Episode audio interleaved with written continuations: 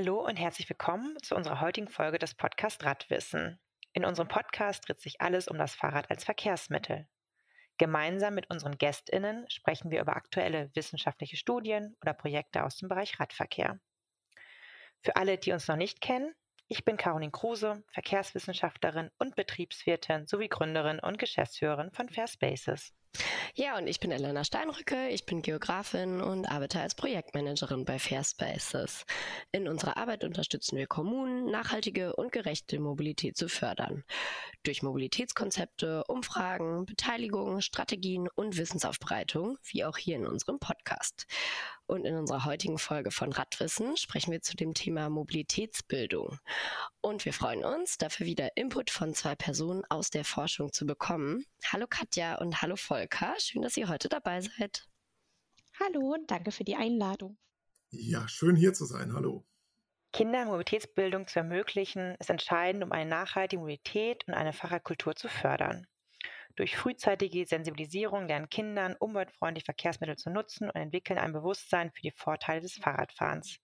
Das trägt nicht nur zum Umweltschutz bei, sondern fördert auch die Gesundheit, die Unabhängigkeit, motorische Fähigkeiten und soziale Integration. Mobilitätsbildung ist somit der Grundstein für eine nachhaltige und gerechte Mobilitätskultur. Kommen wir jetzt aber erstmal zu unseren GästInnen. Dr. Katja Bayer ist wissenschaftliche Mitarbeiterin an der Professur für betriebliche Umweltökonomie und Nachhaltigkeit an der TU Chemnitz. Gemeinsam mit Professorin Dr. Marlene Gabriele Arnold und Juliane Weidenhagen arbeitet sie aktuell in dem Projekt Raderfahren. Etablierung einer öffentlichen Radkultur durch zielgruppenorientierte Befähigung zu einer intensiveren Fahrradnutzung im Alltag. Das Projekt zielt darauf ab, SchülerInnen in Chemnitz zu motivieren, vermehrt das Fahrrad als Alltagsverkehrsmittel zu nutzen. Dabei wird im Projektvorhaben insbesondere die Schulung von Mobilitätskompetenzen in den Mittelpunkt gestellt. Das Projekt hat im Jahr 2020 begonnen und läuft noch bis zum nächsten Jahr 2024. Es wird wie auch unser Podcast im Rahmen des Nationalen Radverkehrsplan gefördert. Und Professor Dr. Volker Blies ist Professor im Fachbereich Architektur und Bauingenieurwesen, Fachgruppe Mobilitätsmanagement an der Hochschule Rhein-Main. Volker stellt uns heute das Projekt Deine Schule per Rad vor, ebenfalls gefördert im Rahmen des Nationalen Radverkehrsplans. In dem Projekt Deine Schule per Rad wird ein Instrumentarium entwickelt, das es Schulen ermöglicht, ein passgenaues, auf ihre konkreten Rahmenbedingungen zugeschnittenes Set an Maßnahmen zur Förderung des Radfahrens auf dem Weg zur Schule zu ergreifen und umzusetzen. Die Projektleitung trägt dabei die IVM GmbH, Integriertes Verkehrs- und Mobilitätsmanagement Region Frankfurt-Rhein-Main. Und die Hochschule Rhein-Main begleitet das Projekt wissenschaftlich. Auch dieses Projekt hat 2020 begonnen und soll im nächsten Jahr abgeschlossen werden. Ja, und zu Beginn fragen wir unsere Gästinnen in Radwissen immer, wie stellt ihr euch eure Stadt in 30 Jahren vor, wenn alles nach euren Wünschen läuft in der Stadtplanung und Radverkehrsförderung? Katja und Volker, nennt uns dafür jeweils gerne drei Schlagworte. Vielleicht magst du anfangen, Katja. Gerne. Äh, vielen Dank auch für die einführenden Worte. Ich würde mir für Chemnitz tatsächlich mehr Fahrrad- und Fußverkehr wünschen. Äh, eine stärker auf den Menschen ausgerichtete Stadtgestaltung und ein stärkeres Commitment zur Veränderung. Sehr schön, danke. Und Volker? Da kann ich mich Katja gleich anschließen. Ähm, ich würde gern drei Schlagworte durch einen kurzen Satz ersetzen, nämlich als Zielbild, Kinder können sich selbstständig in der Stadt bewegen. Das vereint für mich so ganz viele Elemente, die äh, ausschlaggebend sind, sowohl von der Infrastruktur, von den Möglichkeiten, aber auch von dem Mindset der Eltern oder der Gesellschaft. Äh, und wenn wir da hinkommen, dann würde ich mich ganz wohlfühlen. Ja, super. Das passt auch sehr gut zu unserem Einstieg in das Thema, denn es war ja auch mal anders. Ähm, denn zum Beispiel zu Beginn der 70er Jahre war es ja so, dass ähm, die sechs- bis siebenjährigen Kinder in Deutschland 92 Prozent von diesen alleine oder in Begleitung anderer Kinder zur Schule gingen. Und im Jahr 2020, was jetzt auch schon mehrere Jahre her ist, waren dies nur noch 52 Prozent. Und auch, wenn man sich so ein bisschen anschaut, wie sieht denn die Motorik aus, ist es so, dass ähm, durchschnittlich die Hälfte der Kinder nach der Fahrradprüfung nachgeschult werden müssen. Und auch vor zehn Jahren waren dies gerade mal zwei Kinder pro Klasse. Also da sieht man auch, dass ja der, der Punkt, dass Kinder immer mehr zur Schule gebracht werden, dieses Wort Elterntaxi ja auch in aller Munde mittlerweile ist, doch einfach auch Schlagkraft hat in dem, wie sich Kinder gerade bewegen. Ähm, und das passt, finde ich, auch sehr gut zu eurer Vision, einfach diesen um, diese Umkehr wieder zu denken. Ja, Volker, in eurem Projekt, das zielt ja darauf ab, die Fahrradmobilität von SchülerInnen eben zu verbessern. Und ob Kinder mit dem Fahrrad zur Schule kommen, ist von unterschiedlichen Faktoren abhängig. Zum Beispiel, wenig überraschend, ob es eine sichere Fahrradinfrastruktur gibt. Welche strukturellen Rahmenbedingungen sind denn darüber hinaus entscheidend für die Nutzung des Fahrrads auf dem Schulweg? Wir haben uns verschiedene Einflussfaktoren angeschaut und unter den strukturellen spielt mit Sicherheit die Fahrradinfrastruktur, also eine sichere, auch für Kinder der jeweiligen Altersklasse beherrschbare Infrastruktur eine ganz entscheidende Rolle. Darüber hinaus äh, spielt für das Radfahren oder für die Radfahranteile an Schulen mit Sicherheit auch eine Rolle, welche alternativen Verkehrsmittel es gibt. Also wir stellen fest, wo der ÖV einfach sehr gut ist, ähm, da ist ja auch eine Konkurrenz zum Radfahren, nicht nur zum Elterntaxi, wo die Einzugsbereiche der Schulen sehr groß sind, ähm, da ist dann häufig oder für einen Teil der Schülerinnen und Schüler auch das Fahrrad nicht unbedingt das geeignete Verkehrsmittel, aber auch andere äh, schulseitige äh, Fahrradinfrastrukturen wie sichere äh, Fahrradabstellanlagen spielen hier eine ganz große Rolle. In eurer Studie zeigt ihr ja auch soziale Faktoren auf, die für die Fahrradnutzung der Kinder ähm, einen Einfluss haben, die diese fördern oder auch hemmen. Und dazu gehört zum Beispiel die Einstellung der Eltern oder auch die Einstellung der Schule. Kannst du das nochmal ein bisschen genauer erläutern?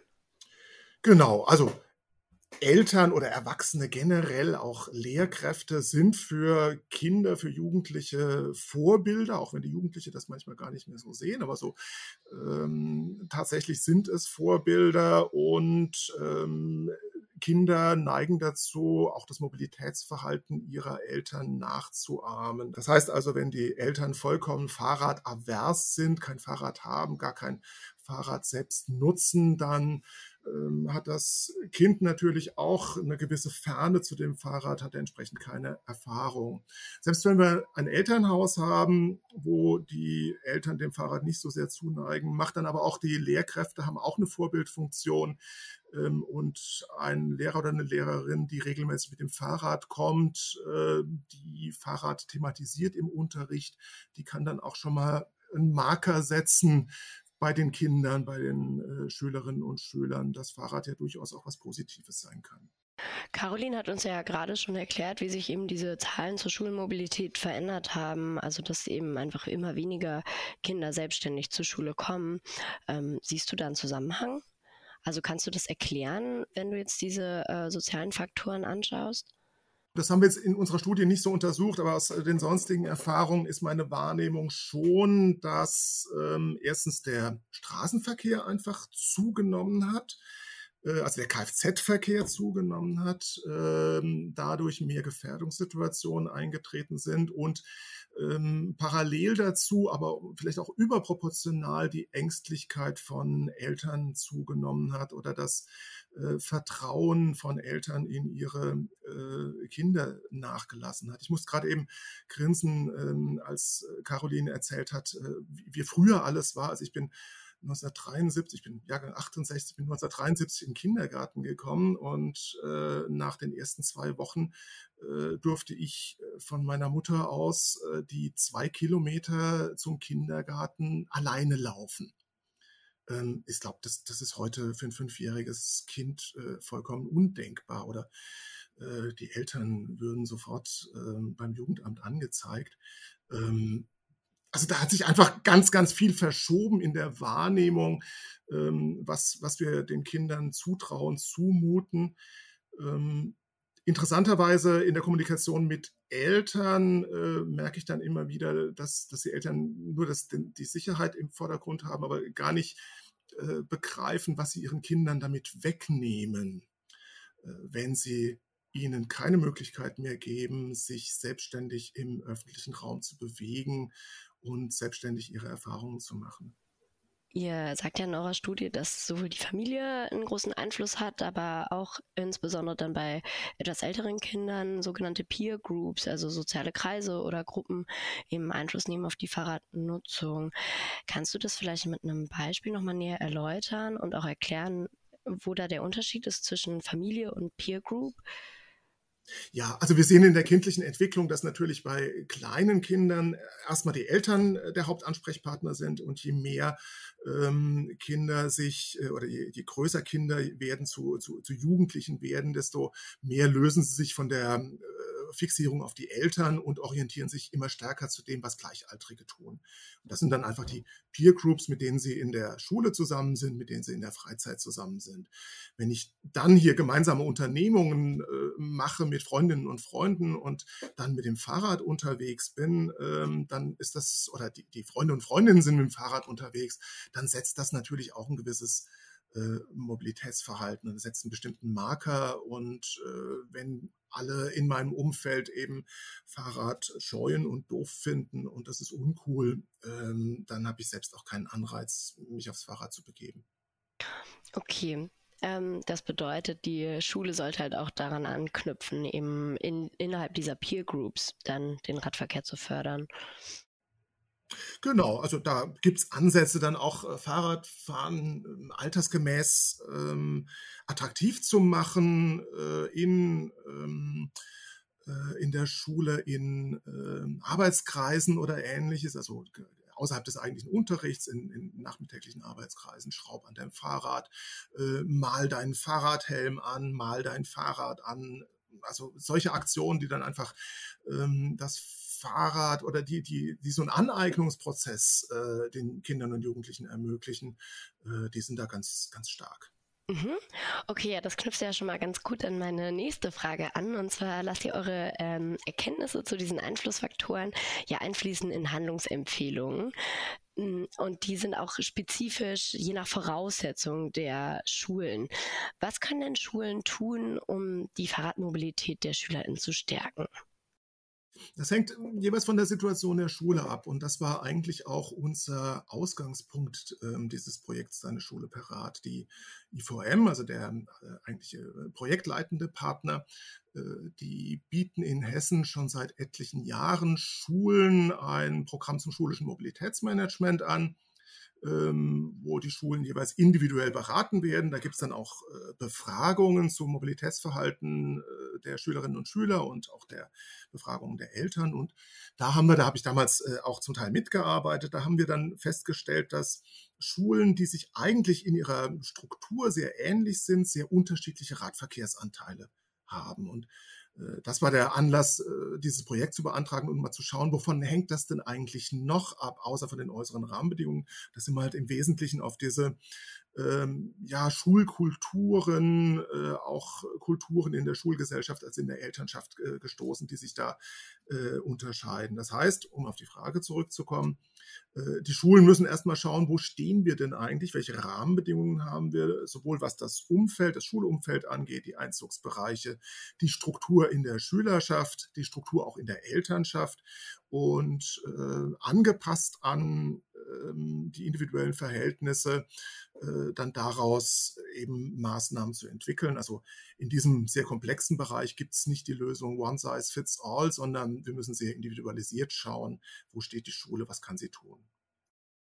Und ja, manche Schulen haben ja dadurch wahrscheinlich größere Herausforderungen als andere. Wir haben ja auch solche Herausforderungen ja schon gehört hinsichtlich Reichweite, ÖPNV-Angebot etc. Ähm, was würdest du denn generell Schulen empfehlen, die noch ganz am Anfang stehen? Das hängt so ein bisschen davon ab, wo, wo wir uns da befinden. Also wenn wir uns in einer, in einer Stadt befinden, wo äh, Radfahren ohnehin nicht weit verbreitet ist, ähm, dann glaube ich, muss man da sehr spielerisch anfangen und Spieler, äh, Fahrradfahren auch erstmal wirklich als Freizeitbeschäftigung einführen, Ausflüge machen, Fahrradreparaturwerkstatt äh, und, und ähnliches. Ähm, weil solange ich keine Infrastruktur habe, kann ich nicht ernsthaft verlangen, dass äh, Kinder, zumindest nicht jüngere Kinder, also unterhalb der ähm, Sekundarstufe 2, ähm, sich mit dem Fahrrad im, im Alltag bewegen.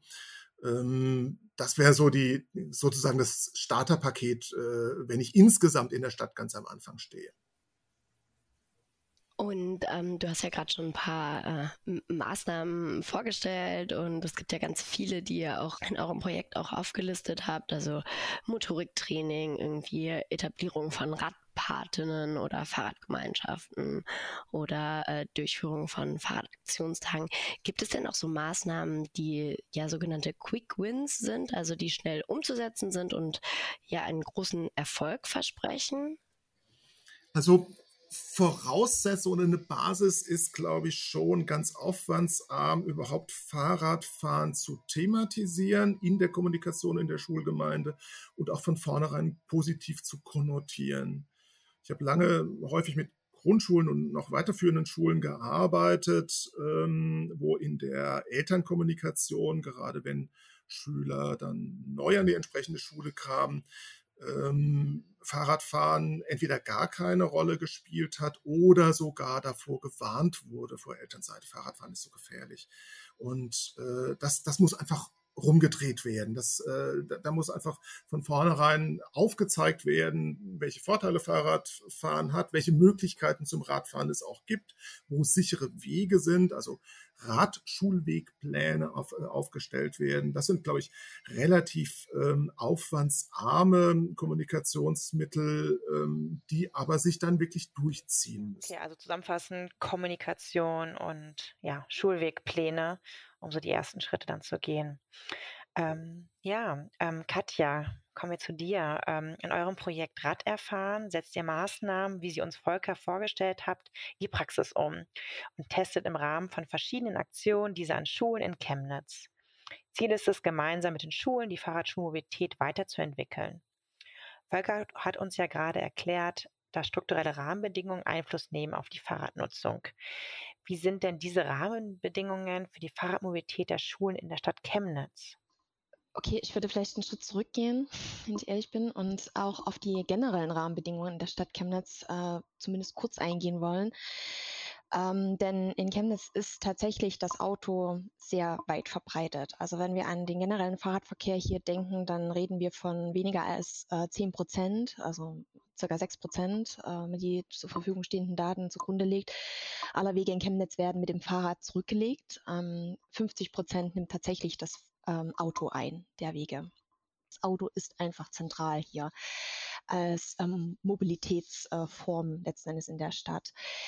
Da kommen einige ja, Faktoren zusammen, spezifisch für die Stadt, die tatsächlich einer Förderung des Radverkehrs ähm, stadtspezifisch ähm, im Wege stehen. Um ja, vielleicht zweimal exemplarisch herauszugreifen, also die topografische Lage von Chemnitz ist einfach so, dass wir uns am Rande eines Mittelgebirges befinden. Wir haben halt teilweise sehr steile Anstiege. Ähm, also wir können uns nicht mit einer ähm, mit einem Fahrradparadies wie Kopenhagen, wo es flach ist, ähm, ja, vergleichen. Ähm, hinzu kommt, dass ähm, bis auf wenige Ausnahmen wir auch relativ schmale Straßen haben, ähm, die an der Förderung des Radverkehrs, des Ausbaus von Radwegen im, ja, im Wege stehen. Ähm, und letzten Endes auch die Belege teilweise qualitativ nicht besonders gut sind. Mm, der zweite Punkt, der vielleicht tatsächlich auch stadtspezifisch äh, hervorzuheben ist und der eine Förderung des Radverkehrs im Wege steht, ist die demografische Entwicklung.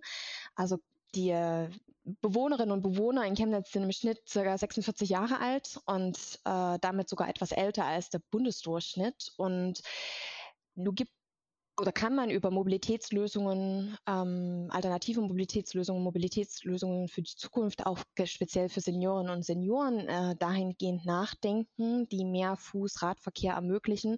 Aber man muss schon konstatieren, dass es eben gerade mit Blick auf eine ältere Bevölkerungsstruktur deutlich schwieriger ist, über lange Zeiträume hinweg ähm, eingelebte, eingeübte äh, Mobilitätsmuster äh, zu verändern. Und das steht einfach dieser Förderung von Radverkehr hier in der Stadt ein bisschen entgegen.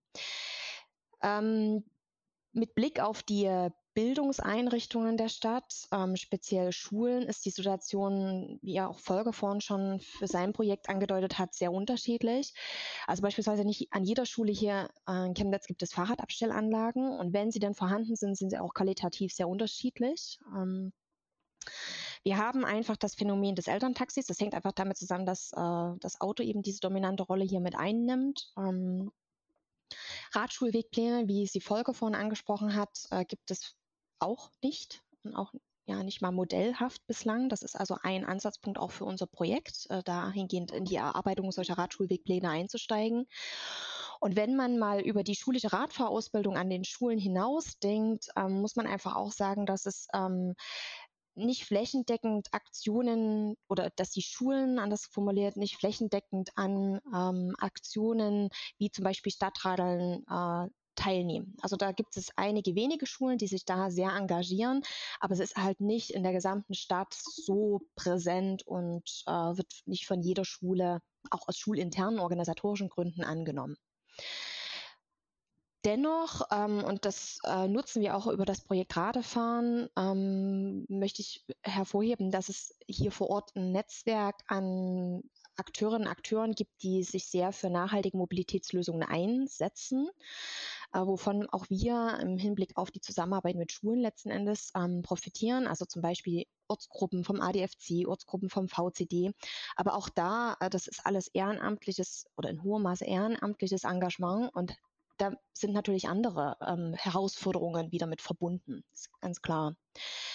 Mit Blick äh, nochmal auf die Schulmobilität äh, kann man aber auch zum Beispiel positiv hervorheben, dass wir beispielsweise seit März diesen Jahres eine neue Verkehrsübungshalle haben hier in Chemnitz, die im Rahmen dieser schulischen Radverkehrsausbildung von den Schulen genutzt wird. Und die Resonanz, die ich bislang insbesondere von Lehrkräften erhalten habe, zeigt auch, dass sie sehr glücklich eigentlich über diese Halle sind, weil sie ja letzten Endes witterungsunabhängig einen Ort bereitstellt, wo die Schulen diese Ausbildung im Schonraum sozusagen stattfinden lassen können ja, das ist ja spannend, auch mit der Halle, die es jetzt gibt, überdacht. Ähm, ich glaube, da würden sich viele Städte darüber freuen, wenn sie sowas haben. Ähm, weißt du, ob die auch unabhängig der Schulen genutzt werden kann? Also, dass man, also wirklich auch das ein bisschen, ja, dass Eltern vielleicht selbst dahin gehen können, mit den Kindern üben, ähm, damit die dann auch in der Fahrradprüfung ähm, das dann auch ähm, ja, bewerkstelligen können? Ja, eine gute Idee. Äh, meines Erachtens ist es tatsächlich eine Halle, die spezifisch nur für die Schulen ähm, ja, geöffnet ist an der Stelle. Wir haben aber im Projekt äh, tatsächlich vor, äh, im Rahmen des noch zu organisierenden Seniorenkollegs Ausflüge mit Senioren und Senioren in dieser Radfahrhalle äh, zu unternehmen, in kleinen Gruppen letzten Endes, damit sie mal einen Blick dafür bekommen, wenn die Enkelinnen und Enkel erzählen zu Hause, dass also eine schulische Radverkehrsausbildung stattgefunden hat und ne, einfach äh, damit auch andere Zielgruppen ein bisschen sensibilisiert werden für solche Maßnahmen und Aktionen. Und man könnte ja zum Beispiel auch darüber nachdenken, ob nicht ähm, das Austesten von E- ähm, Bikes, also E-Bikes und äh, E-Rollern äh, in dieser Halle gerade mit Blick eben auf äh, ältere Bevölkerungsgruppen, Senioren, Senioren, eine Möglichkeit wäre, um auch ihnen den Raum zu geben, den Schonraum äh, nutzbar zu machen. Zurück zur Kindermobilität von der ähm, älteren Mobilität. Ihr habt ja bei euch im Projekt im Vorfeld sechs Themenbereiche identifiziert. Welche Themenbereiche sind das denn? Wir sind ja ein Projekt aus dem Bereich der Mobilitätsbildung und insofern war es für uns von Anfang an ein zentrales Anliegen, dass wir ähm, Aktionen, Maßnahmen durchführen, die tatsächlich einer Wissensvermittlung und Bewusstseinsbildung bezüglich Fahrradmobilität ähm, ja, fördern, voranbringen. Ähm, und da haben wir uns für die Gestaltung, also Entwicklung und Gestaltung von äh, Unterrichtseinheiten zunächst entschieden. Ähm, und in diesem Zusammenhang, eben mit der Entwicklung dieser Unterrichtseinheiten, haben wir sechs Themenbereiche identifiziert, die letzten Endes dafür stehen, das Fahrrad in einen übergeordneten, nachhaltigkeitsbezogenen Zusammenhang zu setzen. Also Fahrrad im Zusammenhang mit Nachhaltigkeit, mit Gesundheit, mit Umweltbildung. Ähm, das Ganze ist nicht vom Himmel gefallen sozusagen, sondern wir haben uns vorab ähm, mit ähm, den Lehrplänen für den Freistaat oder vom Freistaat Sachsen ähm, ja auseinandergesetzt, spezifisch ähm, von den Jahrgangsstufen 3, 4, 5 und 6 und haben dort einfach festgestellt, dass abseits von der ja vorgesehenen schulischen Radverkehrsausbildung einfach äh, das Thema Fahrrad nicht wirklich drin vorkommt. Und das war für uns ähm, so ein bisschen der Ausgangspunkt zu sagen, na dann entwickeln wir doch im Rahmen des Projektes im Zusammenhang mit eben unserem Ziel der Wissensvermittlung entsprechende Aufgaben, Spiele, für die Kinder sowohl in der Grund- als auch in der weiterführenden Schule, wobei dahingehend der Übergang eben von der vierten bis zur, zur fünften äh, Klassenstufe zentral ist für unser Projekt. Weil ähm, mit Blick auf die schulische Radverkehrsausbildung, die in der dritten Klasse meistens mit der Theorie ein bisschen startet und dann in der vierten Klasse mit dieser in Anführungszeichen Prüfung, ähm, Fahrradprüfung ähm, abschließt, dann eigentlich ähm, aufhört. Äh, bei vielen Schülerinnen und Schülern allerdings der Weg ähm, in die fünfte Klasse, also in die weiterführende Schule, dann in der fünften Klasse, sich verändert. Und insoweit man schon die Frage stellen kann, naja, ist das einmal eingeübte und erlernte Wissen tatsächlich so ausreichend, dass diejenige Schülerin, derjenige Schüler dann den Weg eigenständig, mobil zur weiterführenden Schule tatsächlich ablegen kann. Und wie gesagt, in der fünften Klasse aufwärts wenn nicht der Lehrer, die Lehrerin im Bereich Wahlmodule das Thema Fahrrad nochmal im Unterricht, also im Physikunterricht, wobei das dann ja auch später erst stattfindet, aufgreift, findet es letzten Endes einfach nicht statt. Ähm, wenn man äh, die praktischen Elemente wie Fahrradtouren, Aktionstage hm, ja, herausnimmt. Mhm. Das ist total spannend, weil das ist ja eigentlich dann sogar so ein erster Lebensumbruch. Man sagt ja immer, dass bei Lebensumbrüchen sich auch das Mobilitätsverhalten verändert. Das heißt, man kann ja auch sagen, wenn, wenn Kinder von der Grundschule dann auf die weiterführende Schule gehen, haben sie einen solchen Lebensumbruch. Ihr Weg verändert sich und dadurch verändert sich dann auch die Mobilität und dass man genau da dann auch nochmal ja anknüpfen muss. Ja, und ähm. absolut. Und es kommen neue Fächer hinzu. Ne? Äh, auch die Schule, die, das schulnahe Umfeld ändert sich. Also es sind viele verschiedene Faktoren, die äh, da eigentlich ein, also mit reinspielen. Vielleicht sind sie dann auch äh, so weit, dass sie sagen, sie möchten doch lieber eigenständig, alleine ne, den Weg zur Schule meistern. Und ähm, ja, äh, die muss, diese Faktoren muss man letzten Endes auch berücksichtigen, wenn man solche Aufgaben entwickelt also wir haben versucht, in diesen einzelnen Themenbereichen natürlich auch die unterschiedlichen Dimensionen der Nachhaltigkeit mit aufzugreifen. Äh, der erste Themenbereich betrifft ganz allgemein die Einordnung des Fahrrades als nachhaltiges Verkehrsmittel. Das heißt, die Kinder werden nochmal über verschiedene Aufgaben an das Thema Fahrradfahren, Vorteile des Fahrradfahrens zur Schule herangeführt. Ähm, es gibt verschiedene Aufgaben Aufgaben, auch praktischer Art, wie zum Beispiel einen geführten Hörspaziergang, den auch die Schulen unabhängig von uns als Projekt ähm, letzten Endes mit ihren Klassen durchführen können. Und die Kinder sollen einfach darüber reflektieren, welche Gründe es gibt ähm, oder warum es besser ist, äh, mit dem Fahrrad zur Schule zu fahren. Im zweiten Themenschwerpunkt äh, knüpfen wir letzten Endes an das äh, erworbene Wissen im Rahmen der schulischen Radverkehrsausbildung an. Das heißt, dort verfestigen wir eigentlich das technische Wissen, das Wissen über die Regelku ja, Regelkunde letzten Endes. Ähm, es geht darum, äh, technische Komponenten des Fahrrads zu möglichen Schäden beispielsweise zuzuordnen, also nochmal einen anderen Blickwinkel auf das Fahrrad zu erhalten, auch indem man sich mit Fahrradwerkzeugen vertraut macht, mit dem Thema, in welchen Berufen kann ich beispielsweise in der Fahrradindustrie arbeiten. Oder wie könnte auch ein nachhaltiger Umgang oder überhaupt eine nachhaltige Beschaffung des Fahrrades aussehen? Also sehr weit auch dort gegriffen, aber eben verschiedene Aufgabenstellungen ähm, integrieren. Mm, Im dritten Themenschwerpunkt geht es darum, dass äh, das Fahrrad natürlich mehr als ein reines Fortbewegungsmittel ist. Das heißt, es ist in hohem Maße auch ein künstlerisch-ästhetisches Objekt. Es gibt ja viel, was man auch mit Kindern machen kann zum Thema Fahrradkunst. Das greifen wir hier in diesem Themenschwerpunkt auf. Also, dass beispielsweise ähm, unter Verwendung nachhaltiger Materialien die Kinder Fahrradfahrtenbilder ähm, äh, gestalten können etc.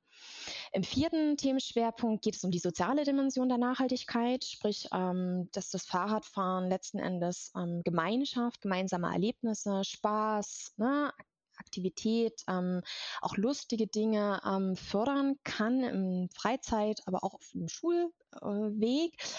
Ähm, und insofern regen die Aufgabenstellungen Kinder dazu an, gemeinsame Fahrradtouren zu planen, aber auch ähm, sich darüber bewusst zu sein, was sozial ausgerichtete Mobilitätskompetenzen betrifft, was ähm, soziale, verkehrsgerechte Verhaltens- und Kommunikationsweisen ähm, anbelangt. Im fünften, vorletzten Themenschwerpunkt geht es um das Thema Fahrradfahren und oder im Zusammenhang zwischen Fahrradfahren und Bewegung, um Sport.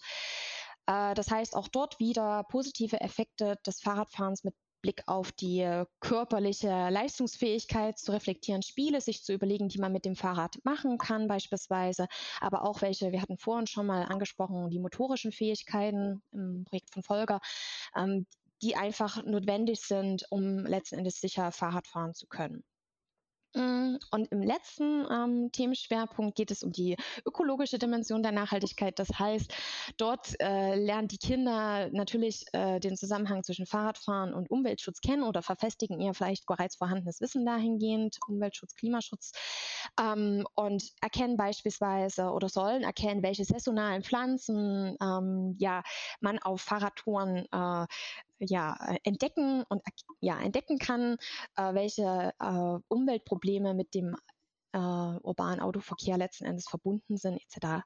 Vielleicht abschließend dazu, uns war es ein wichtiges Anliegen, dahingehend bei der Entwicklung der Aufgaben wirklich fächerverbindend, fächerübergreifend ähm, diese Aufgaben zu entwickeln. Das heißt, wir verbinden in den einzelnen Aufgaben äh, Aspekte aus der Mathematik, aus der aus Werken, Sachunterricht etc.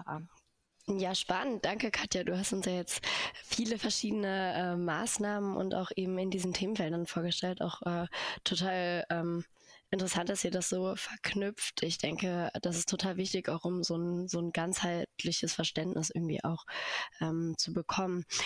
Ja, welche Aktion oder Maßnahmen hat dir denn am besten gefallen? Hast du so, eine, so ein Lieblingsspiel gehabt? Also tatsächlich ist es ja so, dass wir ähm, eine Vielzahl von unterschiedlichen Maßnahmen äh, angehen, entwickeln und durchführen. Mm, die Unterrichtseinheiten sind ja nur ein kleiner äh, Bestandteil, der sich allerdings über das gesamte Projekt, den gesamten Projektzeitraum hinweg ähm, ja, äh, zieht und die auch immer wieder neu angepasst werden beispielsweise. Ähm, ja, äh, wenn man vielleicht jetzt weggehen würde von den Unterrichtseinheiten, finde ich tatsächlich diese Comic-Entwicklung sehr spannend. Also wir haben ja diese Comic-Miniserie äh, aufgelegt, nennt sich die Bike-Band, da sind bereits zwei Ausgaben ähm, erschienen, so rum. Und ähm, wir befinden uns gerade in der Erarbeitung der dritten ähm, Comic-Ausgabe. Mm, das machen wir gemeinsam mit ähm, einer Agentur für visuelle Kommunikation und ähm, visuelles Denken in Berlin, namentlich mit Jasmin Cordes. Und diese Comics sind tatsächlich, ähm, finde ich, äh, sehr äh, gut gelungen, äh, weil sie auf relativ kompakte Weise viele verschiedene Themen zum äh, Thema oder zum äh, Überthema Fahrrad sozusagen ansprechen und verknüpfen miteinander und gleichzeitig eben primär die Kinder ansprechen äh, und viel Raum für Kreativität, für Reflexion, für auch ähm, äh, Nutzbarmachung, beispielsweise an Schulen, an aber auch ähm, oder im, im, Zusammenhang mit anderen äh, schulischen und außerschulischen Bildungseinrichtungen lassen. Mhm, ja, spannend. Ähm, Volker hat uns ja äh, vorhin auch schon so äh, Quick Wins vorgestellt. Gibt es denn auch ähm, Aktionen, Maßnahmen, die ja, wo du sagen würdest, die sind sehr einfach und vielleicht auch mit geringen Finanzmitteln umzusetzen und haben großen Erfolg, sodass du diese auch eben Schulen insbesondere ans Herz legen würdest, die noch relativ weit am Anfang stehen? Hm. Also tatsächlich ist es so, dass wir beispielsweise ähm, in diesem September im Rahmen der Europäischen Mobilitätswoche hier in Zusammenarbeit mit der EU-Stelle der Stadt Chemnitz ähm, diverse Upcycling-Workshops statt finden haben lassen. Und das ermöglicht, also da ging es äh, äh, kurz formuliert darum, mittels verschiedener Materialien und auch Werkzeuge kreative, coole Dinge aus alten, ausgedienten Fahrradteilen und Komponenten äh, zu gestalten, also beispielsweise alte Reifen, Schläuche, Ketten, Bremsscheiben etc. Und insoweit haben die Kinder beispielsweise einen sehr praktischen, praxisnahen Umgang mit Ressourcen kennengelernt, auch diesen Umgang, verantwortungsbewussten Umgang mit Rohstoffen und Ressourcen. Und gleichzeitig sind tolle Dinge, ähm, äh, innovative Dinge, ähm, auch Dinge mit Alleinstellungsmerkmalen bei rumgekommen das ist eigentlich, es erfordert zwar eine bestimmte Vorbereitung, also man muss, klar, man muss die Materialien besorgen, man muss sich mit Baumärkten, mit lokalen Fahrradläden vernetzen. Das erfordert schon viel Aufwand in der Vorbereitung. Aber was man als Ergebnis erhält und auch in der Zusammenarbeit mit den Kindern und in der Begeisterung der Kinder, ähm, ist das finde ich tatsächlich eine, eine, tolle Maßnahme, die relativ einfach dahingehend umzusetzen ist und die vor allem auch eine Praxisnähe ähm, ermöglicht sehr, sehr viele ähm, Maßnahmen, die ihr durchführt. Ähm, und in den Comics habt ihr euch ja auch mit so Social Media be beschäftigt. Und deswegen nochmal eine Frage dazu. Ähm, fast alle ja, Jugendliche nutzen ja heute oder auch Kinder nutzen Social Media. Das Portal der Kinder- und Jugendhilfe schreibt, dass zum Beispiel 76 Prozent der 14- und 15-Jährigen in Deutschland TikTok nutzen. Und glaubst du, dass das ja, Medium TikTok oder andere Social-Media-Kanäle ähm, helfen, ähm, dann auch demnächst Mobilitätsbildung zu fördern, in der Form, in der ja, wir oder ähm, du es dir wünschst? Also einerseits glaube ich das schon, dass das möglich ist oder wäre. Also es gibt ja zum Beispiel auch im Bereich anderer oder äh, ja, in anderen Bereichen, sagen wir mal so, im politischen Bereich, im juristischen Bereich, diverse Bildungsangebote, beispielsweise schon auf TikTok, die auch durchaus Reichweite haben. Ähm, wie du schon äh, ja, an, erwähnt hast, wir haben das beispielsweise bei Comic 1 auch ähm, auf die Rückseite des Comics mitgepackt, ähm, dass man beispielsweise, wenn man mit einer Schulklasse eine Fahrradtour durchführt, dass man doch einen Reisebericht beispielsweise erstellen könnte, kurzweiliges Video, was man dann über TikTok auch durchaus streuen kann. Also insofern denke ich, äh, gibt es Möglichkeiten, solche sozialen Plattformen wie TikTok einzubinden. Äh, ähm, allerdings glaube ich, ähm, dass es immer darauf ankommt, welche konkreten und sinnvollen Inhalte transportiert werden sollen und wie sie den Kindern näher gebracht werden sollen. Also beispielsweise könnte man ja auch darüber nachdenken, dass man lokale, äh, regionale, überregionale Influencerinnen und Influencer mit bei dieser ähm, Gestaltung des Videocontents äh, mit an Bord holt, äh, sozusagen auf ja, im Sinne des Entertainments auf äh, schöne, lustige, ähm, vielleicht auch skurrile Dinge, auch vielleicht auf Missstände im Rahmen äh, der jeweiligen ja, schulischen ähm, Mobilität in der Stadt äh, darauf hinweist beispielsweise oder was an Schul also an Projekt- und Aktionstagen an den Schulen jeweils läuft. Aber auf der anderen Seite, denke ich, gibt es auch Grenzen, denn äh, das Erlernen des eigentlichen Fahrradfahrens, des aktiven, sicheren Fahrradfahrens, auch des regelgeleiteten, regelkonformen und sozial kompetenten Fahrradfahrens, das kann man meines Erachtens nicht durch eine Videoplattform ersetzen. Das kann eventuell ergänzt werden dadurch, aber es kann nicht ersetzt werden. Denn das Fahrradfahren ist ja tatsächlich, wie Volker vorhin schon sagte, also man müsste es positiv belegen, ein Stück weit auch. Ne? Ähm, ich bin in der realen äh, Wirklichkeit unterwegs. Ähm, ich rieche, ich äh, höre, ich schmecke, indem ich mich in der Umwelt mit dem Fahrrad bewege und habe Spaß an Aktivität. Aber das ist natürlich etwas, was ich selbst erfahren muss, um es zu erlernen.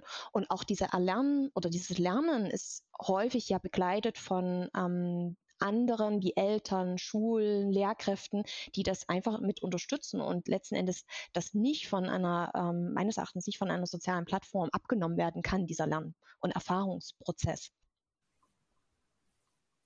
Ja, danke, Katja. Ähm, ja, Volker, äh, ich würde gerne nochmal zu dir zurückkommen. Und Katja hat uns ja jetzt äh, gezeigt, wie äh, verschiedene Maßnahmen auch in die Praxis in Chemnitz umgesetzt werden können. Und in eurem Projekt entwickelt ihr ein Instrumentarium für Schulen, um eben zielgerichtet Maßnahmen zur Förderung des Radverkehrs auf dem Schulweg zu ergreifen, weil wie du vorhin erklärt hast, Schulen ja auch einfach unterschiedliche äh, Voraussetzungen haben. Und dieses Tool ist zurzeit noch in der Entwicklung, aber vielleicht kannst du uns das nochmal ein bisschen genauer erklären, was da, äh, was da vielleicht irgendwann auf uns zukommt, was es dann gibt. Ja, gerne. Also es soll eine Orientierungshilfe sein für Schulen, äh, was sich in ihrer ähm, konkreten Situation tatsächlich an Maßnahmen eignet. Wir haben, wenn wir uns anschauen, äh, diesen Teil, Bereich des schulischen Mobilitätsmanagements oder der Förderung äh, des Radfahrens oder generell nachhaltiger Mobilität im Schulbereich, äh, dann sehen wir, dass es eine ungeheure Vielzahl an Maßnahmen, an Leitfäden gibt. Ich hatte früher im Büro ungefähr anderthalb Meter äh, irgendwelche Handreichungen und äh, äh sonstigen äh, äh, Empfehlungspapiere stehen und äh, ganz häufig auch redundant und ähm, wenn ich jetzt mal davon ausgehe, dass ich als Lehrkraft oder in der Schulleitungsfunktion äh, da jetzt nicht ganz tief in der Materie drinstecke, dann brauche ich einfach einen niedrigschwelligen Zugang dazu. Und ich brauche auch einen Zugang, der einfach spezifisch ist für meine Schule. Also das äh, ist das, was wir aus der Resonanz mit Schulleitungen oder auch Lehrkräften immer wieder gehört haben. Naja, ihr kommt da mit tollen Angeboten, aber das passt hier gar nicht. Das lässt sich, äh, äh, ihr schickt mir Anscha äh, äh, Angebote für Grundschulen zu, dabei sind wir eine weiterführende Schule und so weiter und so fort. Also wir brauchen da einfach einen Filter. Äh, und genau diese Funktion soll unserer Hoffnung nach dieses ähm, Tool dann leisten, an dem wir im Moment noch stricken. Ähm, das, äh, äh, das Tool soll so funktionieren, dass äh, die Schule, sei es jetzt Leitung, sei es irgendeine Lehrkraft, die damit betraut ist oder vielleicht auch in Zusammenarbeit mit den Eltern, ähm, äh, eine Art Fragebogen, eine Checkliste ausfüllt, äh, wo eben gefragt wird nach der Situation im Umfeld, nach dem Einzugsbereich. Äh, die Schulform, die Altersklasse spielt auch eine Rolle. Die Einschätzung der Elternschaft und deren Hintergrund spielt eine Rolle. Und natürlich auch, was bereits im Schulumfeld getan wird, also inwieweit ähm, Mobilitätsbildung und Verkehrserziehung in den einzelnen Klassenstufen äh, integriert sind. Und mh, mm, dieser, dieser, aus diesem Fragebogen äh, wollen oder diesen Fragebogen wollen wir dann quasi Antworten hinterlegen mit einem Auswahlmechanismus, der einer Schule dann äh, sinnvolle Maßnahmen empfiehlt, der idealerweise auch priorisiert. Also wir ahnen schon, dass bei vielen Schulen dann ein äh, auch wieder ein Riesenpaket an Maßnahmen rausfallen würde und dann äh, würden wir da versuchen, auch eine gewisse Priorisierung ähm, reinzubringen oder Maßnahmenbündel zu definieren, also packt beispielsweise ähm, in weiterführenden Schulen die, ein Schulprojekt zusammen mit einem ähm, Arbeitskreis, äh, Nachmittagsarbeitskreis äh, für Radwerkstatt und ähnliches. Das würden wir dann äh, versuchen, möglichst zielgerichtet zu, zu informieren. Inwieweit uns das gelingt, also wir hatten uns das ursprünglich mal, ich bin ja auch Ingenieur im Hintergrund, wir hatten uns das ursprünglich mal sehr, sehr deterministisch vorgestellt. Also wenn Eingabe X, dann Antwort Y, äh, da sind wir längst davon weg. Also ähm, die, die, die, die äh, Realität ist so vielfältig, dass wir da jetzt nicht in einem reinen, klaren mathematischen Entscheidungsmodell äh, dann die Lösung jeweils liefern. Aber ähm, ich glaube, wir kriegen schon Empfehlungen hin, die dann äh, auch tatsächlich für eine Schule brauchbarer sind, als sie nur mit einem äh, riesigen Konvolut von Empfehlungen allein zu lassen. Okay, ja super. Das heißt, äh, Schulen bekommen dann hinterher äh, zielgerichtete ähm, ja, Handlungsempfehlungen vorgeschlagen und das auch äh, als ein Paket gedacht. Das klingt sehr gut. Was ähm, glaubt ihr beiden denn, äh, können oder müssen Kommunen oder vielleicht auch die Bundesländer denn noch tun, um die Mobilitätsbildung und die Schulmobilität mit dem Fahrrad zu fördern? Volker, ähm, magst du vielleicht da direkt darauf antworten? Mhm.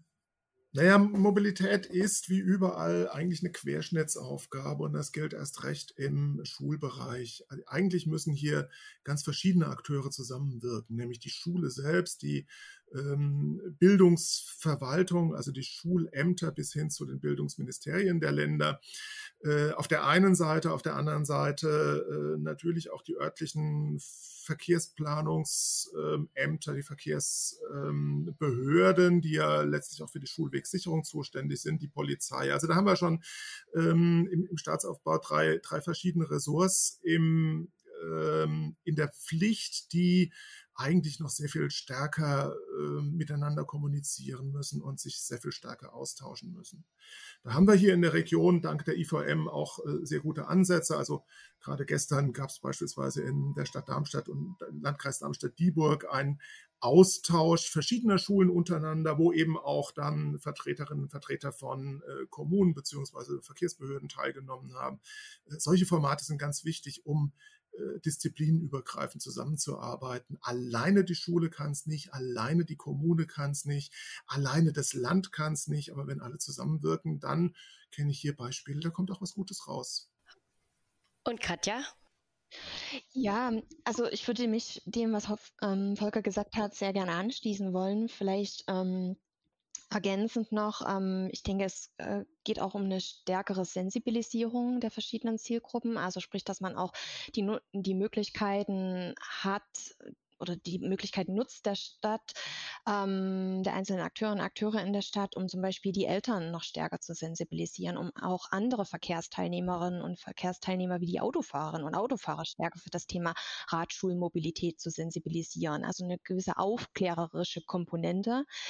Das wäre noch ein Punkt. Ein, ein weiterer Punkt, der mir da ja, einfallen würde, wäre, dass man etwaige Projekte, die es in der Stadt gibt, die, ähm, sei es ehrenamtlich oder sei es Forschungsprojekte, dass die vielleicht stärker noch unterstützt werden könnten weil ja häufig schon die, die, Kapazitäts, also die Kapazitäten in den Städten doch überschaubar sind, aber gerade das Potenzial, was solche Projekte wie unsere ja mitbringen, dass das letzten Endes noch mit Stärke genutzt wird von den städtischen Akteurinnen und Akteuren. Das wäre etwas. Und vor allem, ähm, glaube ich, kommt der Kinder- und Jugendbeteiligung vielleicht auch noch mal eine zentrale Rolle zu. Denn wenn wir über die Kinder- und Jugendbeteiligung beispielsweise reden, dann sind es ja diejenigen, für die wir das mitgestalten, mitmachen, ähm, die das zukünftig nutzen sollen oder es wünschenswert wäre, wenn sie alternative Mobilitätslösungen sozusagen nutzen und für sich als selbstverständlich wahrnehmen.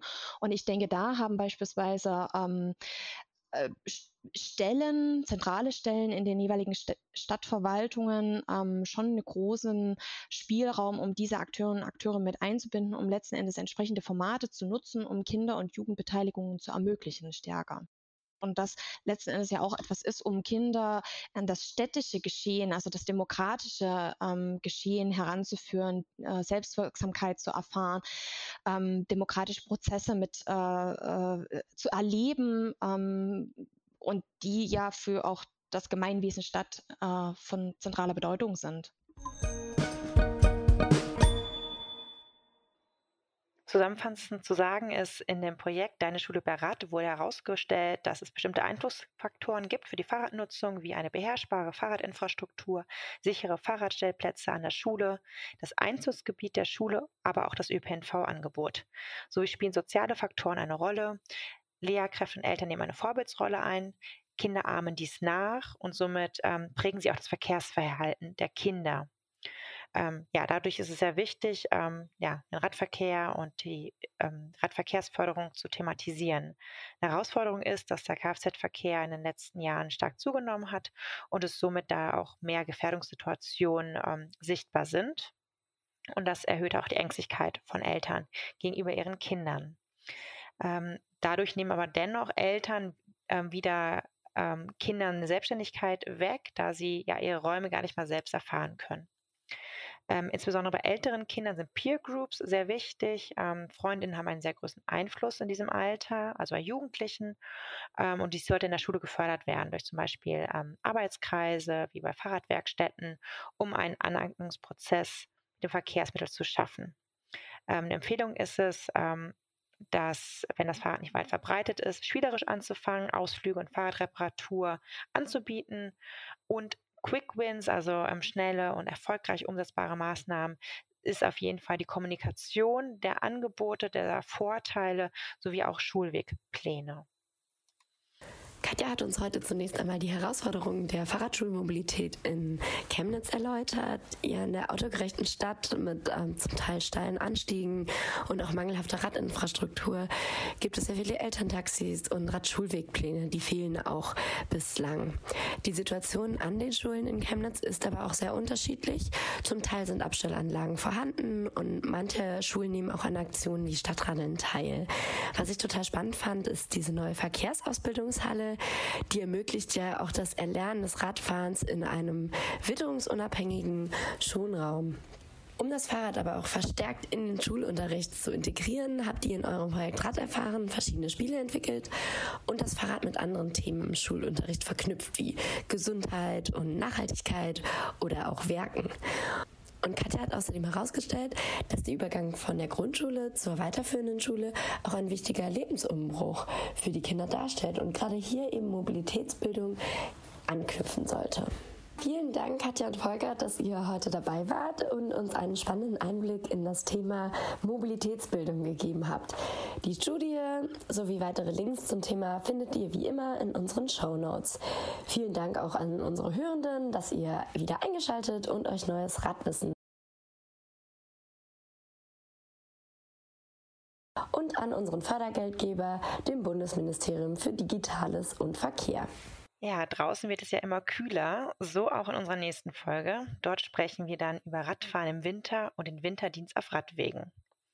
Möchtet ihr die nächste und auch keine weitere Folge verpassen, dann folgt uns auf LinkedIn, Mastodon oder abonniert unseren Newsletter. Alle Links dazu findet ihr auf unserer Webseite fair-spaces.de und in unseren Shownotes findet ihr auch weitere Informationen zu dem Thema und den Studien. Bis dahin, macht's gut.